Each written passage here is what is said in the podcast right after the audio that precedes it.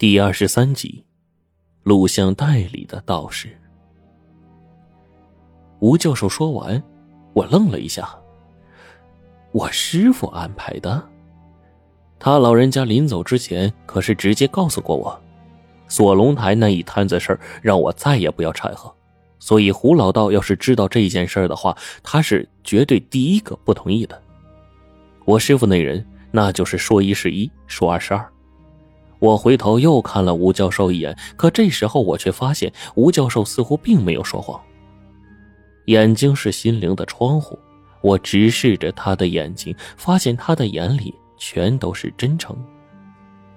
吴教授依旧这副表情，他叹了口气，转而说道：“八年前，你师傅前来镇邪。”离去前卜过一卦，根据卦象啊，他告诉我，如果以后有机会让咱们两人走近一些，最后啊，让我把你带在身边照看着。我皱了一下眉，这样说的话，吴教授的话没错，我师傅的话也对，但是八年前的事情，八年后是可以变的呀。就比如最后胡老道告诫我的那些话一样，原来真的是我师傅说的，这下我信。说完，我转过脸来又找补了一句：“但那句话是我师傅八年前说的呀，离去的时候，嗯，他就告诉我说不让我再掺和这里面发生的事儿。”吴教授似乎早就在等我这句话了，他露出一脸钦佩的神色。所以啊，你师傅啊。真是个神人呐！他当天离开之前，再三的叮嘱我，一句卦象，他最后那段时间里，无论说的什么话都不能听，不让你相信一句。他说这是为你好，让我一定切记，千万要告诉你。我都被他整懵了呀！打死我都不信这些话的真实性。可吴教授的样子很真诚，却又不由得我不信呢。不知道为什么，我脑子里突然间很乱。送走吴教授之前，他告诉我，尽量不要在晚上看那部录像带，并且告诉我，晚上要是磨盘再发起狠劲来，应付不住，让我躲到他们屋去。但是我心乱如麻，根本就没管这些。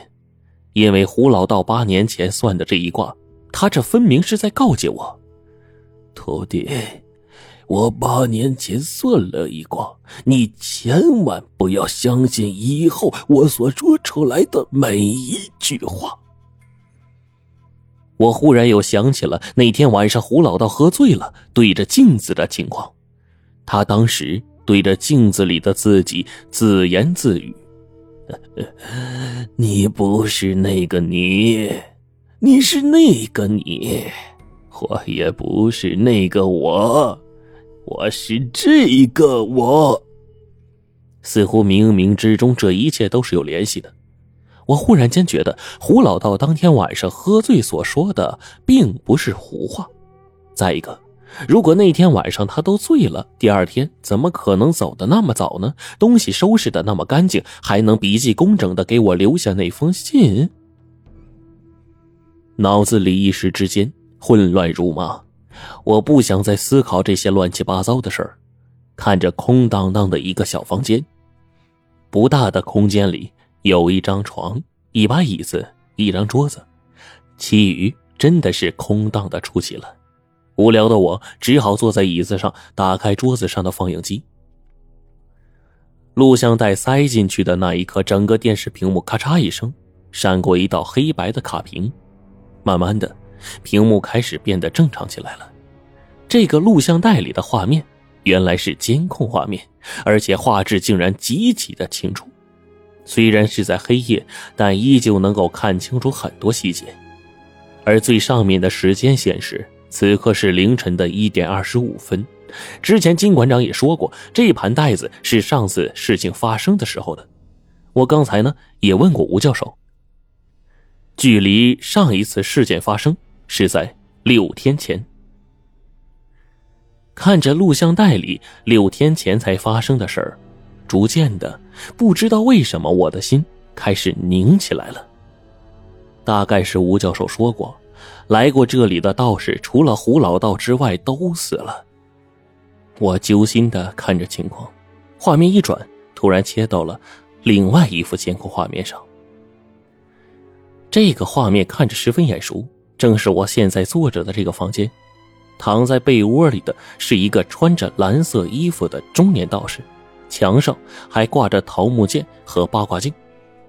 此刻，这个道士正躺在被窝里哼着小曲儿，似乎很是悠闲。而这个过程大概持续了一分多一点。画面再次一转，监控突然换到了另一个地方，那里大概是历史博物馆外的某条街道上，远远的。路灯下有两条黑影正晃晃悠悠的往这边走过来。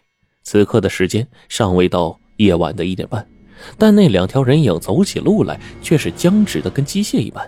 特别是在路灯的照耀下，长长的影子在路上被扯得变形，看起来有一种阴森的感觉。接下来，我看到了令我瞠目结舌的一幕：那两个影子走了大概七八分钟。终于被博物馆这边的墙挡住了，不能前进了。但是他们根本不后退或者改变方向，而是突然间一跃，整个身体就跟跳起来的僵尸一样，三米多高的院墙直接越过。画面又一转，转到了另外一个监控探头的画面上。这个画面正好是院墙里面的画面。只见画面上突然两道影子蹦得极高，越过院墙，无声无息的落在了地上。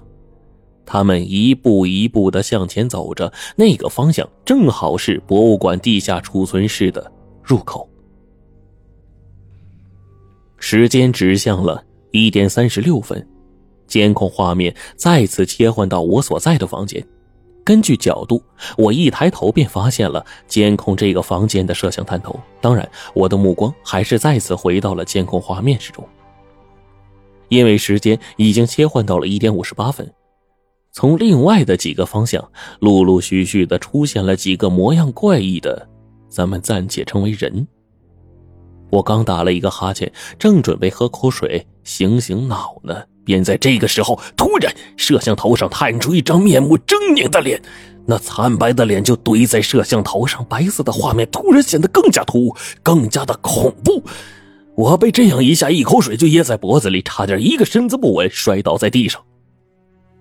而此时此刻，房间里的中年的灰衣道士已经是昏昏欲睡，丝毫未曾发觉危机已经步步蔓延。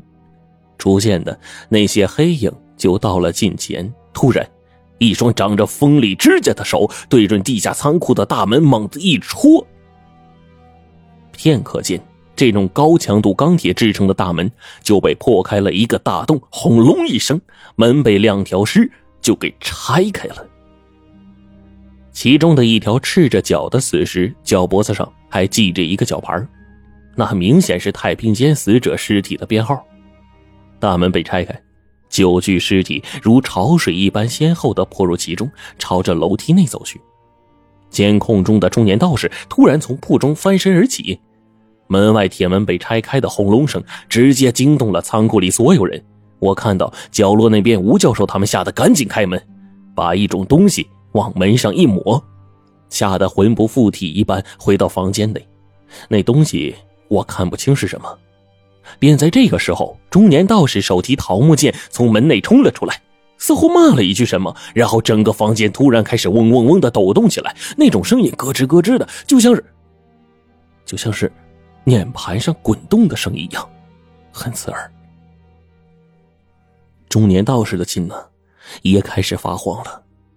他利索的开灯，眼睛就四散的看去，一直走到了二十米外的那个储存间，门被打开，一口奇大的磨盘连带着上面的碾子哗啦啦的不停的转圈石头之间产生的摩擦响声令人极度的不舒服。好些的东西，只怕这趟差事要完呐！这时我听到中年道士说的。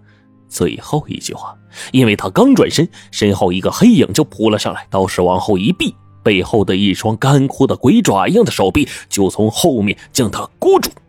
中年道士小声的念咒，一脚踹翻了背后箍住他的那条尸。